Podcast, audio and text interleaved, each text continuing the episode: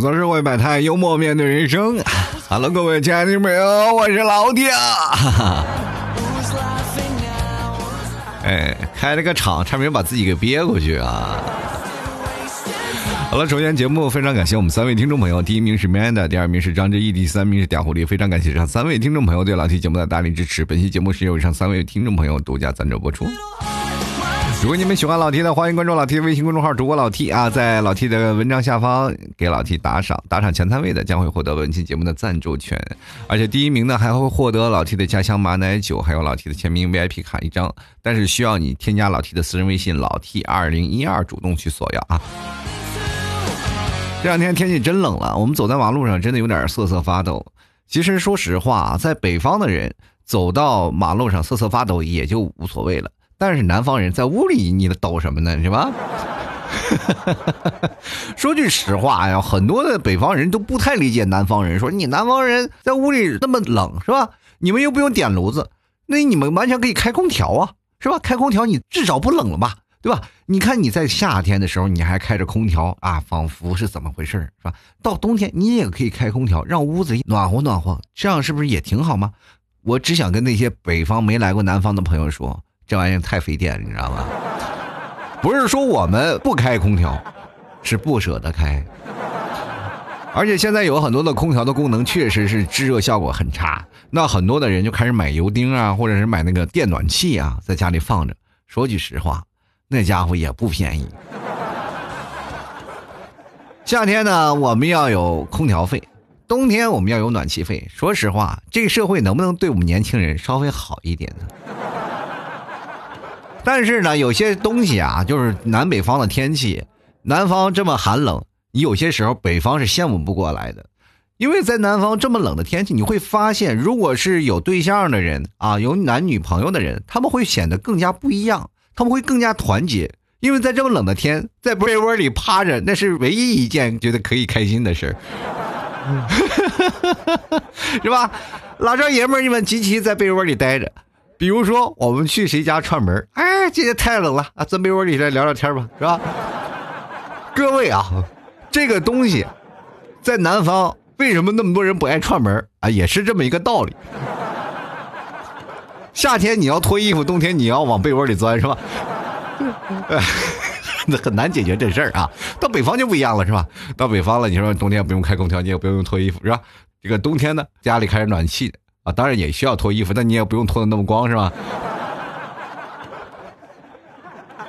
说真的，现在这个天气冷了，很多人对寒冷时候我会有抵抗力啊，但是发现好多人对小哥哥小姐姐是没有抵抗力的，但是呢，还有很多的人呢反向而其之，怎么说呢？他们对小哥哥小姐姐非常能有抵抗力，这些人都不行，都是从我的身边要排除掉。但是呢，对感冒来说毫无抵抗力。你说你把自己打扮的那么美干什么呀？穿的那么少干什么呀？什么要风度不要温度？小哥哥小姐姐看到你，哎呀，这小姑娘啊，这小哥哥长得挺漂亮啊，长得挺帅，那我去搭个讪吧。然后你还把人拒之门外，结果最后只能默默在家里吃感冒药。你图什么？是为了那点虚荣心吗？我就问你。到了南方和北方这两天啊，就是一到冬天就产生了不同的观念了嘛。就是南方人一直在想啊，我们要烧暖气，是吧？一到了北方一想，哎呀，你们南方人只能看着我们北方人烧暖气啊。反正是我们怎么说呢？北方人也有不得不说的苦衷啊。为什么呢？就有的人呢，他就不烧暖气，知道吧？这些人最可气的就是说不烧暖气的这波人。因为烧暖气太热了，因为现在很多北方的楼层是地暖，你知道吗？就是上下楼啊，他们都是会烧暖气的。所以说你中间如果不点暖气的话，还是热的。哎，对了，于是乎上面交取暖费，下面交取暖费，左面交取暖费，右面交取暖费，就你中间不交取暖费，这件事情是不是很尴尬？于是乎邻里关系就不这么和谐了，知道吗？所以说，现在好多北方人一直在想，我冬天我要不要停暖试试啊？因为夏天的暖气啊，啊不是冬天的暖气，确实是太热了。跟各位讲啊，就是在家里，比如说地暖嘛，地暖特别热，你光着脚，因为家里都是瓷砖嘛，你光着脚，然后就是脚容易出汗，然后经常会容易摔跤，是吧？还或者呢，你要是穿着拖鞋，你脚也是出汗了。各位朋友，真的挺难的，挺难受的啊。所以说，你要把暖气关掉。现在很多的北方的人啊，就是到冬天都要关暖气啊，都差不多要关一会儿暖气，知道吧？到了晚上、白天啊，或者是再开一开，都有这么一个操作。那么有的人索性就直接关掉了，哎，发现家里也不冷，是吧？其实南北方存在这些差异有很多啊。随着现在我们社会的发展越来越多，然后很多的人对于南北方的这些差异，通过一些网络平台啊，或者是通过你身边的朋友道听途说，大概都有个了解。但是现在也会出现了一些问题，就是当你对于一个事情不产生啊一些不了解的状态，你就会产生一些很浓厚的好奇感，一产生好奇就完蛋了。对吧？比如说北方人，他们就会好奇南方人怎么样，是吧？南方人也好奇北方人怎么样。于是乎，两个人在一个特定的时间，两个人相遇了，就会产生浓重的火花，对吧？比如说，很多的人通过互联网平台，就是聊一些很多的，比如说现在社交软件啊，去跟一些北方人聊聊你们冬天怎么过的，是吧？北方人一想，我这是过着暖气呢，我这是嘲笑嘲笑南方人吧，就是跟南方人吵，这个不吵不要紧，一吵就是恋爱上了。现在我突然发现，很长时间啊啊，虽然说。我们社会改革啊，到了现在这一步，我们已经发展的很厉害了，是吧？虽然说我们还是发展中的国家，但是呢，我们在一些传统意义上的一些改革创新啊，已经让我们人与人的距离拉的特别近了啊。比如说，我们现在想谈个恋爱，其实真的不是很难的事儿，对吧？过去呢，怎么说？过去想谈个恋爱，什么还有飞鸽传书，说啊？写封信。大概有三四三四天才能到，是吧？这也是城市当中啊，这只是两个城市当中的最近的城市，是吧？三四天能到，一般都保持在一个月到两个月之间。你们能保持有两封信的，已经相当不错了。这就是一个非常非常好的一个概念了。这段时间就只能提笔单相思，你知道吗？两个人写信都要存着，对吧？我我得写三封信，然后这信就一直在那儿属于默念，你知道吗？你们可能没有经历过啊，就是比如说我要写一封信，我要寄过去了，对方可能要回过信来，是吧？要半个月的时间，那这半个月的时间我不能等啊啊！于是乎我又在，然后就每天写信，几乎每天要把这个信铺满嘛，就每天你要铺铺铺，然后他也是每天邮邮邮，然后这样的时间呢会间隔到两天到三天的时间，你会收到一封信，明白吗？你要用海量的文字去铺。其实说句实话，你你说过去的人哎，挺难挺难的啊，就是过去也是书信不方便啊，是吧？书信也慢，车马邮件都慢啊。但是呢，不一样啊，过去的写的东西，我发现现在还不如劝一个姑娘，就是你比如说让让她让生气了，你劝她的时候字数还还少，是吧？真的特别少。你看现在一个人、两个人异地恋，如果他生气了，你要发信息，发发的这些很长的信息，然后两人聊又分又合，合了又分，分分必合，合合合久必分。那过去写的都是诗情画意，是吧？写的大概一篇两篇，然后就邮过去了。你想想，你打字你要打多少，是吧？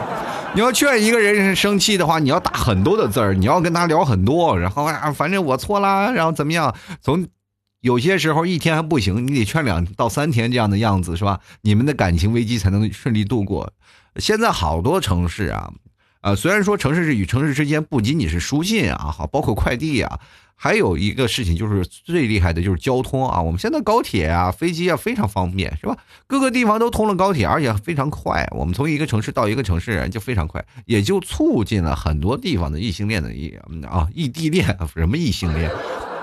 就异地恋的产生，就很多异地恋就会发现啊，这北方会对南方人产生好奇，南方人对北方人啊产生一种浓厚的依赖，所以说这就产生产生了一种互补的关系，啊，两方呢都觉得哎，对方会有我喜欢的点，就比如说上大学的时候是吧？作为一个高大的北方人，在上大学，就比如说你去南方上大学，你就格外吃香，是吧？说南方的小姑娘喜欢你是吧？啊，北方的小姑娘也喜欢你，是吧？又高大威猛是吧？包括你就是南方的男孩子都喜欢你是吧？你又跑不了是吧？所以说，作为一个北方高大威猛的帅哥啊，阳刚之气啊非常浓重。但是到后来呢，你到社会当中，你会发现很多的北方人反而不喜欢不招南方人待见了。就是为什么呢？就说，哎呀，这个男生太直了啊，男生没有情调啊，这个男生太大男子主义，反正种种的消息就扑面而来。这其实从我们从小家庭的教育观念出来就是就这样的嘛，对吧？对吧？因为我们毕竟从小到大，我们经历过教育，就是爸妈打仗的这个年代嘛，对吧？所以说，我们男生一定要想着啊，是吧？我们男生不能老跟我爸妈那样的模子活下来，我一定要占据主导权，让我们家庭过得幸幸福福的。结果突然发现，后来跪搓衣板的还是我们自己，是吧？这社会因果循环屡试不爽，没有一个男生说真的跳过了魔咒，说说啊，我一定要是找一个就听我话的女生。我跟你说，现在再有钱的男生找一个女生，你不是还是他要一一撒娇，你还不是要给他买包包吗？对吧？这个社会只有一种事情能治他的心理病，对吧？就包治百病吗？所以说现在谈恋爱挺难的啊，就包括最难的就是属于异地恋，就很多异地恋很难受，还有。比异地恋更难的就是异国恋，就是你在这个国家，他在那个国家。所以说现在好好在哪儿，就不用打国际长途了，是吧？现在大家可以直接发信息了啊，通过遥远的国度，我们就可以发信息。但是我们不能容忍的是时差问题，是不是？你上班他睡觉，他睡觉你上班是吧？两个人间隔的值永远是有一方在床上，然后给你发的信息，是吧？你当你精神抖擞的时候，他在床上我要睡了，你说那种感觉是实在是让人有点接受不了，是吧？很难受啊。其实，在异地恋现在对于社会当中，我们已经是啊，这真是属于司空见惯了嘛，对吧？比如说你玩个游戏，你都能碰见一个你喜欢的人，是吧？你天天在家在打游戏，然后对方还感动了，说啊，你看我这么菜，你还带我打游戏，于是乎天天两人就打游戏，是吧？但是出现了一个问题，就是你打游戏，你再也不能愉快的一个人打游戏了，是吧？像过去我们是吧，这个异地恋都是互相道晚安，哎喂啊，晚安了，晚了，睡觉吧，睡觉吧，啊，那睡觉吧，睡觉，太晚了，你不要熬夜，不要熬夜，亲啊，然后两人就睡觉了，然后结果相遇在了王者峡谷，是吧？很尴尬，是吧？两个人说匹配到一块了，这家伙，然后又产生了一个新的裂痕，是吧？王王者峡谷你又打，你说你说匹配到一起还可以，你说匹配到对面，你说多难受？所以说，对于现在社会来说啊，虽然我们的交通方便了啊，我们的消息也方便了，我们通信设施的一些东西都非常发达，但是我们异地恋反而最难了。据数据调查啊，就是百分之九十的异性恋都会可能会分手，分道扬镳。其实我觉得异地恋这些事情呢，在每个地方都存在不一样的一些差别。今天就跟各位朋友来聊聊这异地恋的事儿。其实对我来说，异地恋就像一锅。酸甜苦辣都包含的粥，并不是我能做，也并不是我喜欢喝，而是压根我就熬不了，知道吗？爱情它就出现这样的情况，异地恋就是谁能熬得住谁，你知道吗？真的，你要说异性恋和异地恋的区别在哪里啊？就一个伤神，一个伤肾。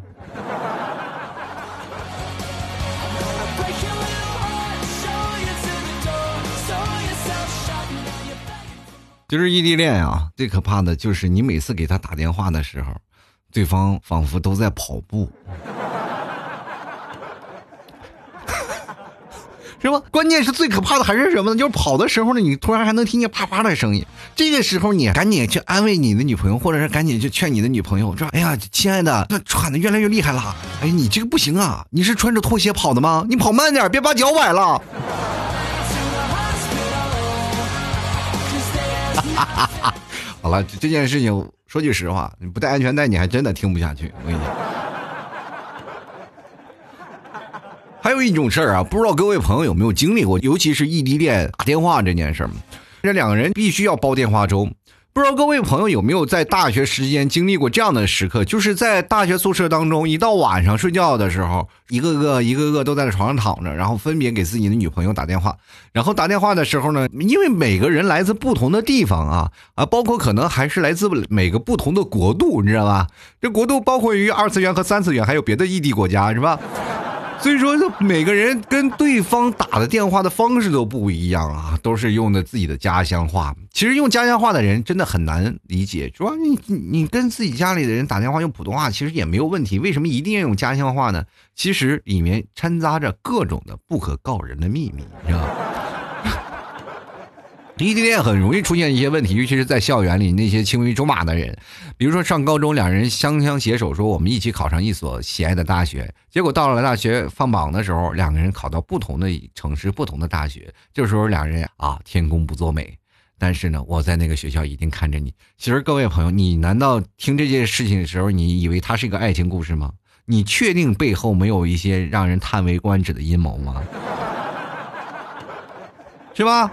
用家乡话打电话，经常会出现一种情况，跟自己女朋友，然后一别的舍友都听不懂，对吧？他跟自己的女朋友打电话，在那互诉衷肠。其实我们都知道，他外面说在学校里另外找了一个了，是吧？只不过他不想让我们拆穿他啊，所以说在电话里啊，经常说一些暧昧的话，我们也听不懂。但是我从来就不会这样啊，我就真的不像他们那样，是吧？跟他们打电话，然后一定要说什么家乡话。我在宿舍里那时候打电话，一直就用普通话，真的，全宿舍里没有一个人像我一样就只用普通话打电话的，因为我只会普通话。哎，我活这么大，真的，我说句实话啊，内蒙那么大一个地方，真的那么大一地方，这面接着东北，那面接着什么山西、陕西，然后那面还接着河北。这为什么就到我们这个城市锡林郭勒就中间这个城市只能说普通话？真的最可气的，我们连家乡话都没有啊！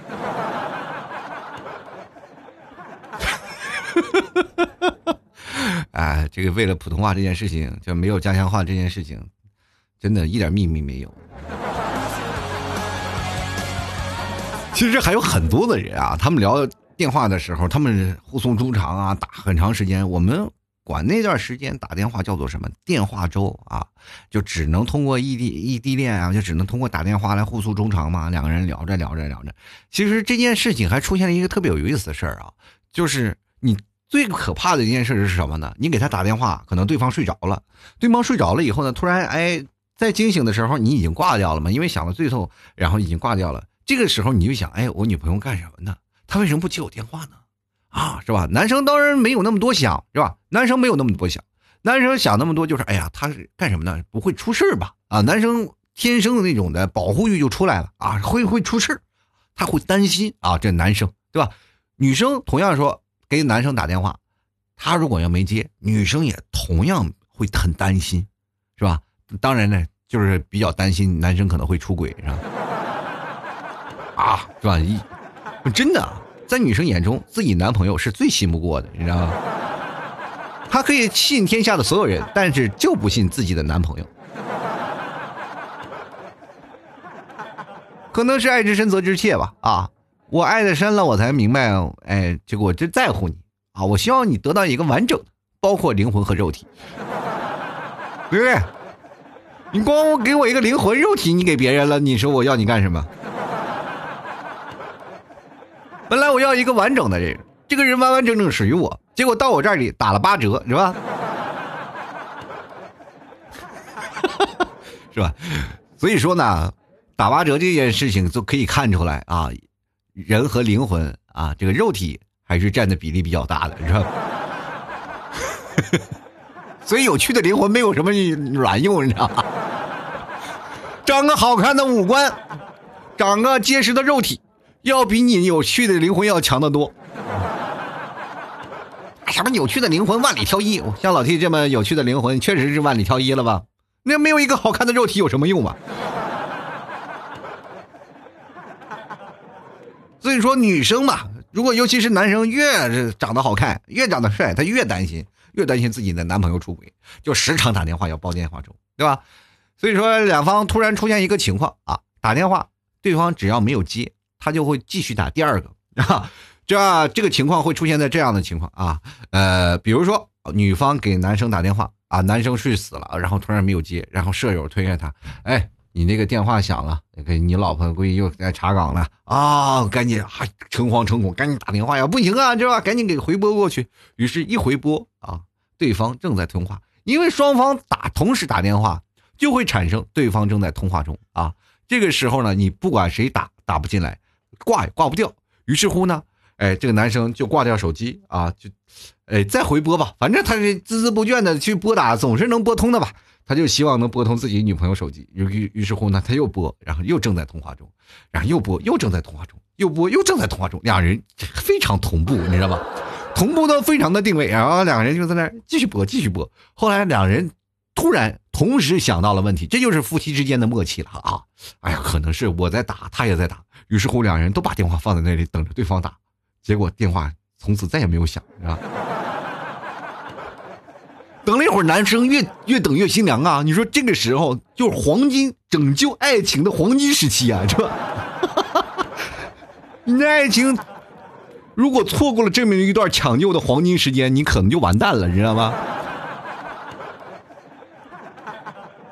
如果好一点的话，对吧？你买买点东西，买点礼物，可能就是破点财；如果坏点的话，那家伙那要动大手术啊！那。男生越想越害怕啊，于是疯狂再给自己的女朋友拨打电话，正在通话中啊，再打还是在通话中，放在那里还是不响，坚持了一个小时之后，两人放弃了，发微信嘛啊。说你们俩这至于吗？这么轴，你早点发微信，不是早就抢了是吧？所以说，爱情容易让人变傻变笨啊，这确实是没有问题。因为很多的人对于处理自己异性这个关系的时候，就很容易掺杂着太多个人的情感。如果当两人亲呃那个关系变得更加的亲近的时候，就会让他的大脑丧失主动判断能力。这个时候呢，他就会变得比较傻。人都说爱情的傻子，说句实话，是真的这样。哪怕异地恋也是处处在这样的情况。为什么两人相处，爱情的傻子活在一起呢？他们就会共同度过难关。你说，比如说有些事情我丧失了理智了，丧失了问题了啊，咱们可以去解决这些的问题。但是异地恋很难去解决，知道吗？异地恋两个人离得太远了，我们没有办法去主动啊抱抱你，或者说说我自己的问题，哪怕。给他买个小礼物是吧？赔礼道歉啊嘛，哪怕跪搓衣板是吧？你看看，这就是现实当中恋爱的一个好处。那异地恋就出现这个问问题了。如果男生就想跪搓衣板，哪怕你视频直播是吧？两人走啊，我在这跪着呢，老婆都没有诚意，是不是？那我看你这个干什么呢？我看你跪在这儿有什么用啊？我不是还是隔着屏幕看吗？我看你又。跪的又不是那种的，把那个补了盖儿跪破皮那种，是吧？你那种，我为什么不去看看电视《满清十大酷刑》呢？所以说，这个社会就会变成这样，就是很很尴尬的一件事情。就是两个人之间，哪怕异地恋，也存在着一种非常不可逾越的障碍，那就是不真实。当然了，还有很多的人啊，去不知道各位有没有经历过最早 QQ 异地恋的这种状态。就是那个时候啊，就没有视频直播，也没有听见语音，因为你完全不知道对方是个什么样的，你只能通过他的一个没有头像，就是那过去的卡通头像来判定这个人是不是一个小公主，就很尴尬，你永远无法分清对方是什么呀。有的人跟他相处了一年，哪怕两年，后来这个人实在是忍不住了，跟他说：“我，哎呀，咱俩就断了联系，分手吧。”为什么分手？不好意思，我是个男的。这很难嘛，就是感情当中的存在很大的一个差别，两个人之间存在了很多的不真实感，我们不可逾越。但是现在我们会发现好一点了，至少我们能通过视频啊，或者通过语音啊这种方式，能知道对方明确的是个女的吧，对吧？至少我能确定对方的性别，这是一点，是吧？因为你在这个本来就异地恋了，你再加上闹不是个不是异性恋，那就更完蛋了，是不是？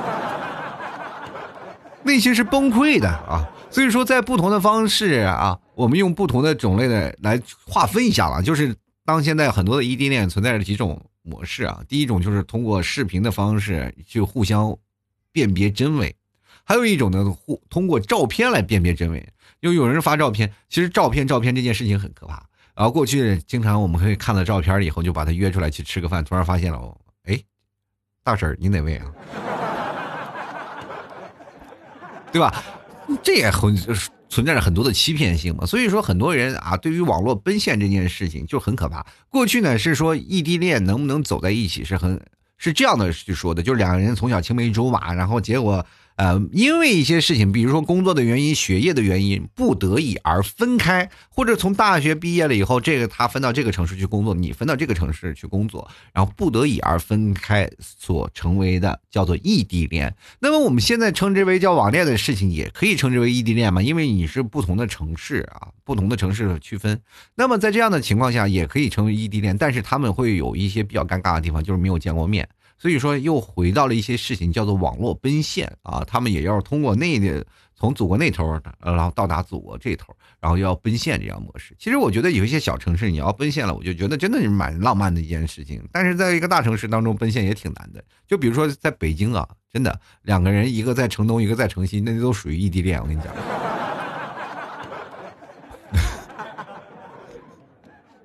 是吧？你现在生活当中就存在着这些异地恋很难受的事儿，对吧？因为异地恋很容容易分开的一个另一个原因就是不能及时关心啊，尤其是女生啊，在异地恋中最容易把持不住的其实是女生，而不是男生。我明确的跟大家说，就是女生啊。为什么呢？女生她的心里的情感细腻度要完完全远远比这个男生要大很多。比如说一个两个人异地恋了吧，女生多多少少都会。啊，扪心自问啊，我应该做一个很好的女朋友，我做一个称职的女朋友，不应该去打搅他的学业。但是内心里往往就想啊，我想他，是吧？女生要想男生的时候次数要很多，要大得多。男生这个时候也想他，但怎么回事呢？就是想着，哎呀，睡了吧，千万不要给我发信息。我这时候正打游戏呢，正打的激烈的程度呢，千万不要发我信息，千万不要打电话，我就不接，是吧？男生有很多的时间来充实自己，知道吗？他在很多无数的夜晚啊，通过玩游戏啊、看电影啊，或者是各种的方式，他总能够去解决。比如说去 KTV 啊，跟朋友一起去喝个酒啊，他能消除一些自己的这个业余时间，知道吧？他不是不管是有女朋友没有也好，是有女朋友也罢，反正生活当中就过得是很轻松。各位朋友，你们去想想，一个婚后男人的生活是什么样的，是吧？每次回到家里，说只要不回家，就心里就有压力，因为自己老婆会闹他，说你要再不回来，你就永远别回来了，是吧？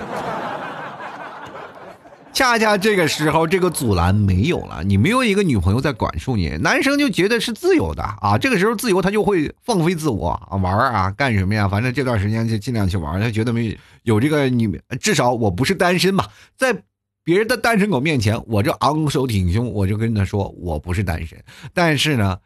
这个时候呢，我又享受单身的自由，对不对？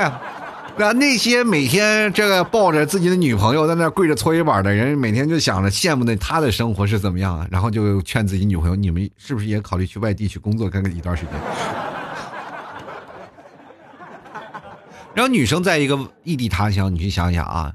一个人有了男朋友却不能用啊，这个时候他又想他，然后情感细腻度完全征服了他，在无数个寂寞的夜晚，这个女生会崩溃啊，会流泪啊，她会想她的身边的人，对吧？所以说她经常给她男朋友打电话说你在干什么？对吧？我在外头跟朋友喝酒呢。这个女生就会莫名的崩溃，就疯了，说啊，我他妈在这难受呢，你在这玩呢，是吧？所以应该想，这个时候这个男生的回答应该是我没有，我就是在想你，正准备给你打电话，是吧？女生只是希望听到这个安慰的话，不想听你出去在那儿，是吧？在那外鬼混，对不对？当然了，如果生活当中两个人在一起，你会发现啊，你看他生病的时候你在他身边，他失业的时候你在他身边，当你没钱的时候你还在他身边，是吧？这个生活两个人在一起才叫生活嘛？但是也从另外一点，咱们可以看出来，他可能就是你生活当中的一个扫把星啊。其实我觉得爱情最好的方式就是想做彼此的扫把星，是吧？但是呢，当流星划过的时候许愿，你会发现这个流星没有从你的身边停留，它直接划过去了，是吧？这个时候就人就很崩溃，对不对？有很多的人啊，一直想找个男朋友，就发现找不到。最后没有办法说得个学哥，我从网上找一个吧。于是我就找了，现实当中实在是太难找了。就是有些时候他都问月老为什么不给我分配一个男朋友，然后月老就给他回复啊，不行，你这红绳有点短，你腿太粗，有点系不上，是吧？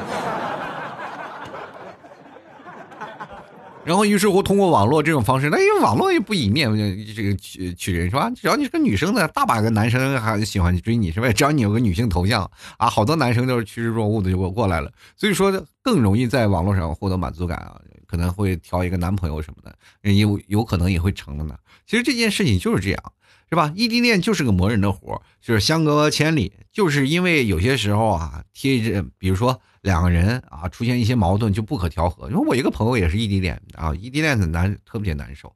那天跟我吐槽呢，哎呀，你说啊，真是太难受了。你说，你说他现在怎么变成这样呢？我就在朋友圈我贴了一张跟异性朋友的合照嘛，他就闹不明白了。我说这个这个事情很正常，对不对？你不能放，你放这个照片，你说让他怎么想？他现在每天孤独的过着日生活呢。然后他就说：“老 T，你你等等，他一点都不孤独，你知道吗？你知道他做那件事情，我从来没生气。你看看他每天把自己的全家福贴在那上面，是吧？他跟他老公、他他儿子放在那里，我生气过吗？”我说你要再这样，我报警了啊！我告诉你，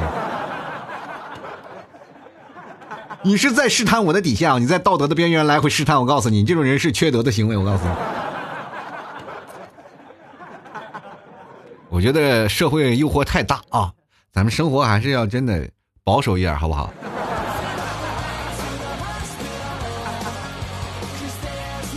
其实我觉得真的。异地恋就会出现一些什么问题？你可以看啊，就是说，呃，怎么样分辨有些人是异地恋？就比如说有一个人啊，长期就是一直很瘦嘛，就是你可以看到体重。比如说你身边的，尤其是女生啊，身边的有很多上班的同事啊，这些人啊，平时啊都是闷闷不乐，啊，这每天就是加班，每天加班都无所谓啊。但是突然有一天他就要早回家，然后你第二天他来上班的时候，你给他量量体重啊，你看他体重长了一斤，然后或者两斤，那你就明显是她男朋友来了。各位不要问我其中的原理啊，自己去想啊。其实人生活当中啊，异地恋我觉得没有什么太多的问题啊。咱们现在就怕有些时候啊，这异地恋就是你拿他当个笑话，就很多的人可能经历过网恋，就出现成这样的情况，是吧？你跟他在一起，然后来聊的挺好，然后突然奔现去了。当你坐飞机到他的城市，然后你给他打电话的，发现你的电话被他拉黑了。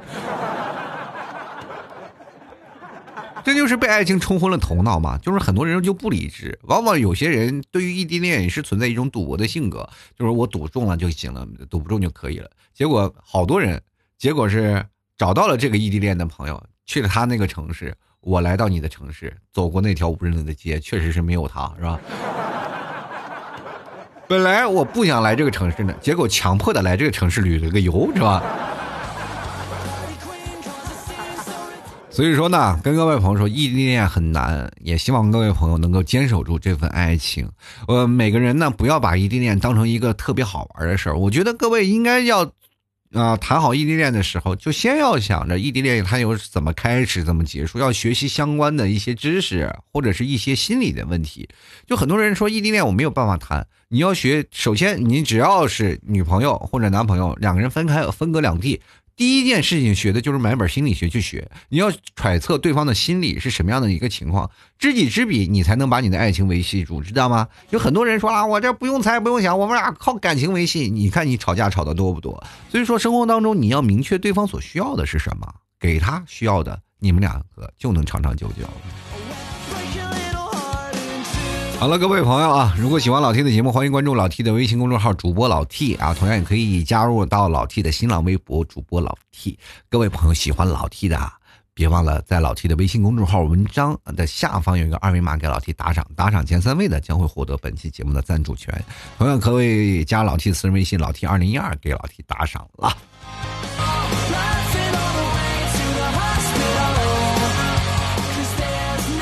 好了，各位亲爱的听众朋友啊。想买牛肉干的，别忘了登录淘宝搜索“老 T 家特产牛肉干”购买。同样，各位朋友也可以直接加老 T 的私人微信“老 T 二零一二”进行啊咨询购买了。冬天冷了，给你的异地的女朋友或者男朋友吃点牛肉干吧，他过得真惨啊！别忘了，想支持老 T 的，别忘在这个淘宝里搜索“老 T 家特产牛肉干”购买。同样，各位如果要是不太确定是不是老 T 本人，可以直接跟老 T 对暗号，然后上面是吐槽社会百态，你就输入吐槽社会百态，我会回复幽默面对人生啊。但是加老 T 私人微信的不需要了，是吧？呃，如果是各位朋友很想买马奶酒的，或者是想买这个奶干的，可以直接登录到老 T 的私人微信，直接加老 T 私人微信老 T 二零一二，看老 T 的朋友圈购买啊。因为有些东西淘宝不能上架，要有很大量的这个保证金，我你也知道，要营业执照上要写那个酒类，你要重新申请很麻烦。所以说，各位朋友喜欢的可以直接从老 T 的私人微信进行购买啊。别忘了支持一下啊！淘宝搜索老 T 家特产牛肉干，买老 T 家的牛肉干啊，身体倍儿棒，吃嘛嘛香啊！好了，接下来的时间呢，让我们看一下听众留言啊。听众留言有好多啊，我看看有好多的朋友可能对于异地恋呢有什么想说的呢？我们首先来看看啊，呃，Crazy Z 啊，他说不理解异地恋的感受，没有经历过，那你没有经历过，你的人生就不完美。你还不理解异地的感受，我想问一下异性的感受，如果我说今天的节目是异性恋，你是不是也没有感受啊？我发现现在好像现在的年轻人的异地恋的观念，应该都是从异性开始的吧，是吧？过去都是从异性开始，现在从异地开始的吧，都。因为从异地更容易产生感情啊！你们通过异地的关系啊，聊 QQ 啊，聊微信呀，或者是玩游戏啊，都能够碰见自己喜欢的人嘛，是吧？在游戏当中结合成情侣，是吧？两人啊，这谈天说地的，对吧？我觉得现在异地应该很快的。我们继续来看看啊，十二说了，说我们年纪渐渐的大了，父母也慢慢的变老了。算一下，如果一年回回两次家，我们还能见多少次呢？啊，你这个是。异地恋，这个异地的有点远了吧？这个是异地到父母那儿了。其实我们跟父母的也算是异地恋了吧，对吧？真的，谁没有个恋母情节是吧？其实我们从小到大，我们都是寄托于父母的关照下嘛，对吧？在他们的关照下长大。当我们真的长大了，我们翅膀硬了，我们都会开始飞走了，是吧？到不同的城市去上班了。其实有些时候，对于父母的观念，我们还是存在了一些问题，就是说跟父母啊。啊，常时常是见一面呀，经常不回家呀。其实跟各位朋友来想一下啊，我们其实按照传统的观念，就是我们应该守在父母膝下，然后孝顺嘛这样的事儿。但是有些观念我们去想，然后当我们真正的守在父母膝下，是否就能真的尽孝？有些人呢说我们要长了翅膀硬了，然后让自己的生活过得更美好，让父母呢也变得更加美好。其实我觉得现在存在一种观念，并不是觉得父母不好，也不是说现在孩子翅膀硬的问题，而是现在很多的父母，他们攒下的钱都给自己的儿子花了，就自己没有存钱啊。就是本应该是在这个父母，比如说他们到退休的年纪，就应该享受自己的老年的时光，享受自己的退休的生活，结果反而他们在退休的时候反而更操累了，是吧？你看现在的父母是吧？到了退休的时候要给孩子带孩子，要给孩子要干什么？有些时候自己的退休工资还要贴补孩子的家用。我觉得这样的方方式就应该改成是让父母他们有自己挣的钱，他们应该有自己的生活是吧？他们应该出去去旅游，他们不能把全身心的这个概念啊，就是自己全身心啊，全部投入到自己的孩子的生活当中。我觉得父母他们应该有父母的生活，孩子有孩子的生活，就是夫妻之间还要相敬如宾。我觉得。孩子和父母之间的感情应该重新再捋一捋。我觉得要让父母过得开心一点，过得快乐一点是最好的。但是有些时候你不能跟你的父母直说啊，说哎，你们能过得快乐点，你出去旅旅游吧，你出去玩吧。怎么了？你又嫌弃我了是吧？嫌弃我们老了是吧？是吧？就这件事情本来很理智的事情，就很难说出口啊，只能通过他们自己的观念。其实我们去想啊，就是这是我们对我们自己老年的规划。如果我们现在老了以后，比如说像八零后和九零后，我们这帮人啊，零零后。我们这这一代都为他们吹捧是自私的一代嘛，对吧？然后我们这一代人成长了以后，我们会干什么？我们的孩子会让他们忙去吧？其实，在现在我们孩子刚出生，其实还不大啊。其实有一些很多的八零后、九零后是吧？自己的孩子真的不大。呃，像老 T 啊，就是一把岁数的孩子刚出生是吧？没多久。但是我们此时候在想的问题就是说，他以后活他的，我们以后不管房子什么车子自己闹去是吧？凭你自己努力，你别指望我，我也活不下去，是不是？我只能把我这一身要饭的本事我教给你，我别的没有，对？像你过去的是吧？你的爷爷奶奶还有什么退休工资啊？还有什么工资？还有做过去的工作呀？还有什么岗级是吧？然后你你爸早就失业了，我哪有什么东西给你？是吧？我只希望你长大了快快挣钱，好好养活你爸爸妈妈。所以说，这样的我们这代的观念、教育观念就不同了嘛，跟上一代可能就会产生一些大的差别。其实现在我们觉得对父母的存在更多的关系，可能是就是愧疚了，因为我们确实离得太远了。如果各位朋友有时间啊，就是说，因为我们没有办法改变父母这代的想法，他们没有办法为自己活着，那这个时候我们只能背负他们前行。那毕竟把我们养育成恩，而且这个时候你在外面太多年了，是不是？你可以选择真的把父母接过来，然后偶尔住两天。其实现在交通真的挺方便的，呃，父母要比那些你异地恋相处的对象要好处多了，你知道吗？你只要跟他们去商量说过来吧，他们肯定会坐车或者坐飞机就会过来，对吧？但是你要是啊跟你的女女朋友或者给你的男朋友是吧，说呀你来看看我吧，对方肯定有各种借口去推脱我不来。别来看看大宇啊，他说哇这给我闪的啊！如果我这看之前我还想我之前异地恋分手的前前前女友呢，这越往后觉得越觉得有点不对了。就关于这个异地恋呢。我没有，我就一直都在父母身边啊。这个说的异地恋呢，其实我那篇文章发的是父母的啊。但是呢，我觉得这件事情呢，异地恋呢，从各根本的原因去想，就每个人可能真的要离父母的要近一点，是吧？要不要太远？但是呢，你要离远了，就想办法要把父母接过来，这是没有办法的概念。首先来去看看周瑜子段啊，这个好长时间没来了。他说：“这看了这异地恋呢，比喻呢，我觉得我是孤儿。微信这个我一堆话，我爸就一个恩，我妈就说哎，他做饭没空，回家呢他们人还不在家，出去找人玩了。我和我老公异地两年，准备结婚。然后看了我老公的待遇呢，我觉得他才是我妈亲生的，是吧？废话呀，对吧？”你这属于是买一赠一，知道吧？有些时候亲女婿啊，要比你还要亲呢，是吧？有些时候女婿来了，说偶尔来干活呀，说你在这里白眼狼，天天在这胡吃海塞，你也不干活，是吧？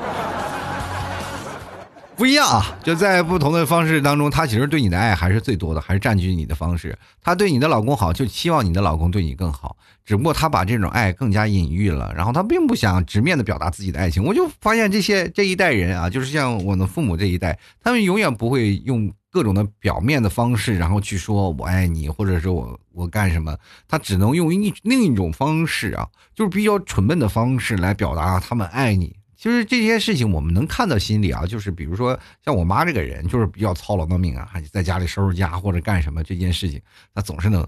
但是她脾气比较暴啊，就每天就是，就比如说今天早上收拾东西，就咔把我骂一顿，然后哇怎么怎么回事？我说你就收拾好了吧，你我们就怀着感恩的心。但是你一骂我，我就心里就没有感恩了，是吧？我就说你其实是劝他不要这么老生气、老暴躁，他其实就这样的，过了大半辈子了，那也没有办法。我们接来看看啊，这个括弧他说，呃，留言写了又删，真的不知道该说些啥。我是一个开朗乐观的人，唯一会击中心灵深处的就是有关父母的。看着父母年纪越来越大，心里很酸。幸好这两年的父母搬来跟我一起住了，虽然很唠叨我啊，但是我也很满足。还有啊，老 T 是不是认识我微信名字？啊，我叫开的，哈哈哈哈哈哈！你的微信名字看不出来，你的微信就没有名字，你知道吗？我看你的微信名字就一堆符号，能看出看出个什么东西来呢？其实父母在这里过来呢，我觉得是存在一些问题啊，就是父母和年轻人存在一些就是性格上面或者是那个年代感啊，然后存在一些反差，然后这个时候我们就不能融入年轻人的生活。年轻人的生活是什么？屋里脏乱差，什么事情就放在明面上能找到，是吧？然后父母他们的观念就是，父屋子啊，不管怎么样，不管大小，他一定要干净整洁，知道吧？所有的东西他一定要藏起来。于是乎，我跟我妈妈在家里就上演了一场什么叫做躲迷躲猫猫的大戏，是吧？我妈藏东西，我然后我就开始找东西；我妈藏东西，我开始找东西。有些时候我妈记忆力可能不太好了，藏哪儿了她也忘了，是吧？我就疲于奔找啊，在家里就经常找找东西，然后我妈还是。经常会把我那些觉得我觉得有用的东西，她会扔出去，然后扔出去，然后我在垃圾堆堆里又捡，然后这时候让我想起了我的童年，然后我就跟我妈说：“我妈，我从小捡到大了，我现在都三十好几了，我怎么还在垃圾堆里刨着呢？是吧？你到底想要跟我讲的说什么啊？我是不是在垃圾堆里捡回来的？真的很难啊！我一直就是在垃圾堆里，我就感觉没有出来过。人从小到大呢。”人家有些时候小的时候不懂事儿是吧？父母把你的玩具扔了，你你他们觉得是垃圾，然后你捡回来觉得如如获至宝。但是现在呢，我有些东西比较有用，比如说我有些时候做点手工啊，或者是做点什么啊填补的东西啊，然后我妈就给扔了。这个时间你会崩溃的，知道前两天我本来想做几个手机支架那个小木条，千辛万苦拿小刀一刀一刀的刻的放在这里了，是吧？结果有一天呢，我说去压那个。牛肉袋的那个袋子不是吗？我要压那个袋子，我就把那个小木条精细刻雕雕刻的那个小木条拿出来，我就压了两下，然后我就忘了收了。过两天，它已经尸骨无存了。天哪，我都崩溃了！这个东西你不知道它那么光滑、那么清洁，肯定是有用的吧？对于他而言，这就是个木条子，放在家里碍眼。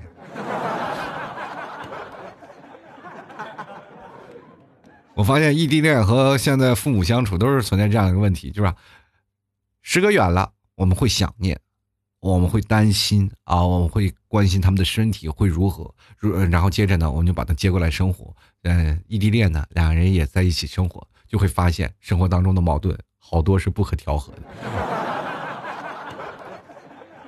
好了，接着来看啊，光说了啊，他说异地恋真的很辛苦，特别是我女朋友总喜欢开车。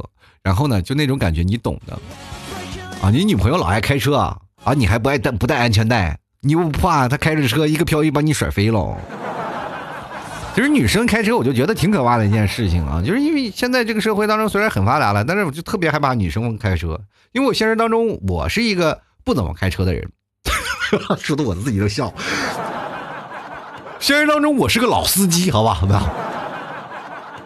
但是呢，我也是分人的啊，就一般偶尔会开一下车。但是我发现现在好多女生开车开起来就刹不住车，你跟他们聊起来，你跟没有办法就聊，你尺度很难拿捏。说你尺度大了，他骂你是流氓；你尺度小了，他说你，哎，你这个老司机装什么矜持？然后我就感觉我这个很崩溃啊！我这是在你面前，我应该保持什么样的情况？后来我明白了，只有在女生面前，你不要开车，你也不要坐车，你就在那里。听着他，他的尺度，你他开放你就跟着往开开，是吧？他开的快了，你就夸奖，哎，开的真快；他开的慢了，你说，哎，安全第一，是吧？这个时候你要迎合他，你不要老是抢人家方向盘，你知道吗？我就明白了，这就是相处之道啊，朋友们啊！以后你很多人说啊，老提我不会相处，学会了吧？接下来看看梁七啊，他说了这个。看了更觉得世界难了啊！社会当中确实世界上本身就很难，就没有说更难的事情，尤其是男人他更难。就来看看啊，吃饱了飞不起啊！这位朋友他说我每年啊都会回去，骗了我的眼泪啊！其实每年回到家里去看父母，其实很正常的事儿啊。那么如果有一年你不回去看父母，其实我们。在心里也扪心自问说啊，如果我你过年不回家看父母，其实父母也会很伤心。所以说，在外地上呃上班了以后呢，不管过年再怎么样的情况下，都会回家过年，就必须要回家看一下父母。所以说这件事情在每个人心里啊，就是说。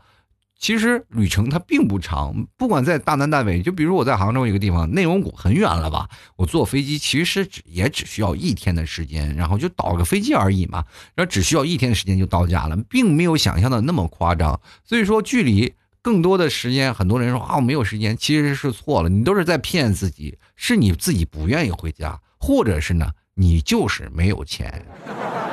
就会觉得太花钱了，回家一趟就七天，就是才两千多块钱，心情不能拿钱来去计较，是吧？每次回到家，你就应该明确知道，我在异地上班，我这笔开销就是在我的计划范围之内。你不能把你这笔钱省下来，然后去买一双你啊从来不穿收藏过来的鞋，或者是你要显摆一下，我要买一个 iPhone，或者是我没有钱回家了，这件事情你就是真要被打脸的，对不对？所以说，该回家的时候坐上飞机，这些东西都不叫事儿，明白吗？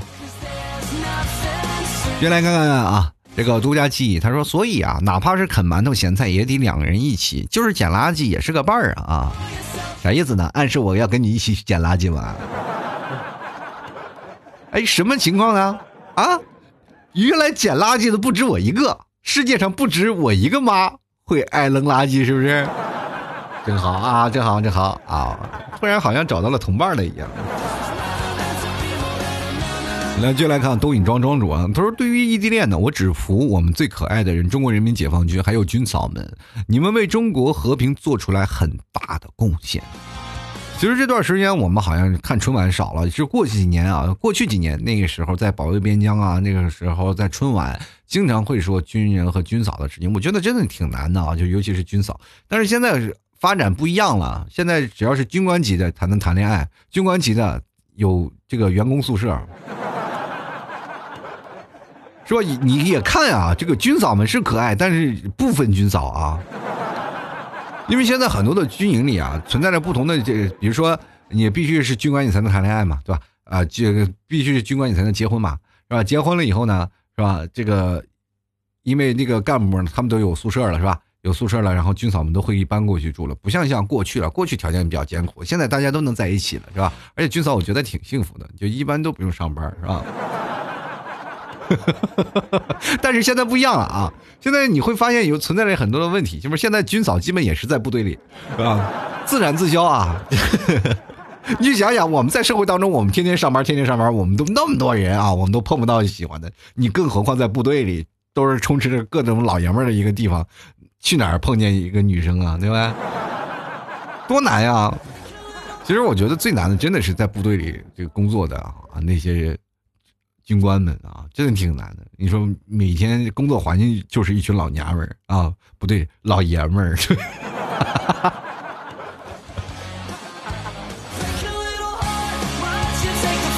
好了，我们接着来看一下啊袁啊，他说了，我是留守儿童啊，从小就跟爸妈异地，这种感觉我深有体会。我在想老，我在老家想着爸妈什么时候回来陪我。啊，爸妈在外地想着家里我长高了没有，生病了没有，开不开心，所以我不能接受异地恋，因为总感觉心里空荡荡的不踏实。啊，我就觉得每个时候啊，生活在家里最可怕的就是留守儿童。我觉得现在这社会当中压力确实很大，你把这孩子放在家里留守了，其实挺难的。有很多的孩子啊，就是说你把他放给爷爷奶奶，就包括我我爸我妈给我带孩子，前两天跟我谈过一个问题，就是说啊，我把孩子带回家一段时间，因为这个时候呢，他们其实是心疼孩子，并不是说啊我们要把我们工作忙，然后把孩子放在那里，而是他们就舍不得孩子，他们就开始抢孩子了，知道吧？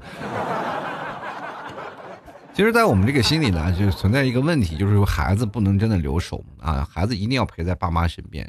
然后我觉得父母也应该有他们的生活啊，然后这样的生活的方式也会产生不一样的一种磨合。呃，异地恋的这件事情存在着很多人啊，存在着很多的事儿，很多的人对于异地恋产生了不一样的想法。我只想跟各位朋友来说，异地恋呢一定要奔现，不以奔现为恋爱目的的谈恋爱都是耍流氓。一定要去想选择啊，你喜欢的对象去经历一场轰轰烈烈的爱情。我觉得异地恋没有错，有错的就是在于那些通过异地恋的幌子去欺骗人的那些人。异地恋只是一种恋爱的一种方式，它并不是说啊，恋爱异地恋就会让人产生一种很鄙视的感觉。异地恋其实网恋到现在已经被大家所。认知所欲接受啊，有很多的人可能还会对网恋产生一些鄙视的想法啊，这些在恋爱的关系当中又存在着很多的鄙视链嘛，对吧？是吧？校园恋爱是看不起上班的，上班的是吧？看不起是吧？异地恋是吧？其实这些都是存在的啊，在本质上的区别，我们就在于一个人在身边，一个人啊是远在天涯海角，是吧？但是我们会在彼此相识的一个地点会再次相遇。其实异地恋最难。就是牺牲，牺牲什么呢？牺牲你还是牺牲他？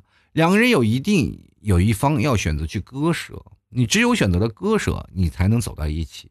你比如说，我要放弃我在一个城市的生活，我要到一个城市，你有了这份觉悟，你才去谈异地恋，否则你根本就不配谈什么异地恋，谈什么呀？早分早好了，是吧？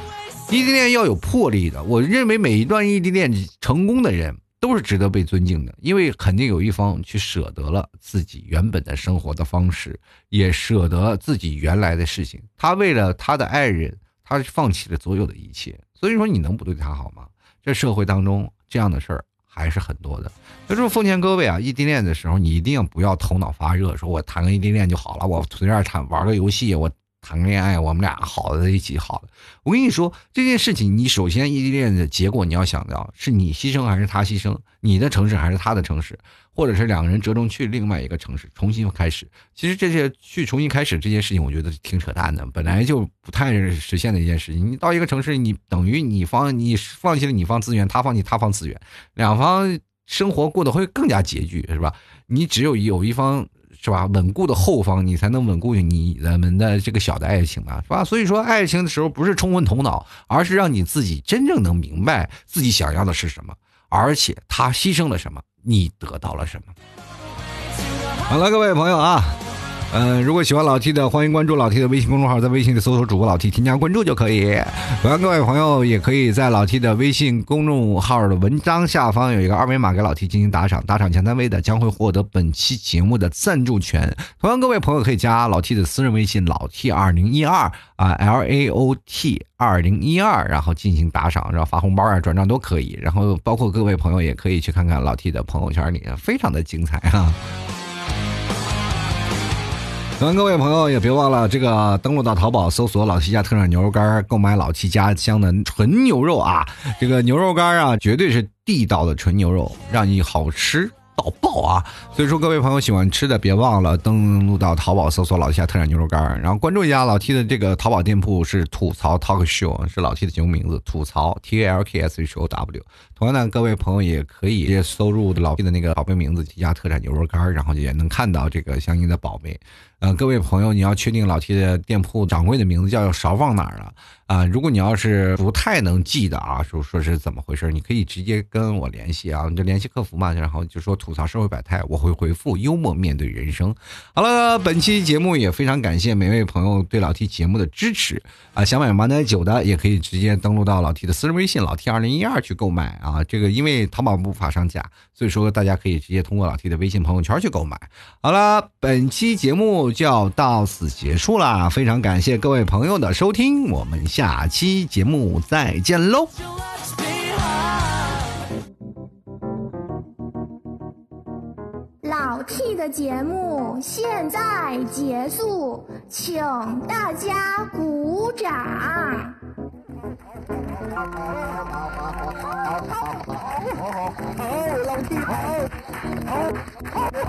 Oh, my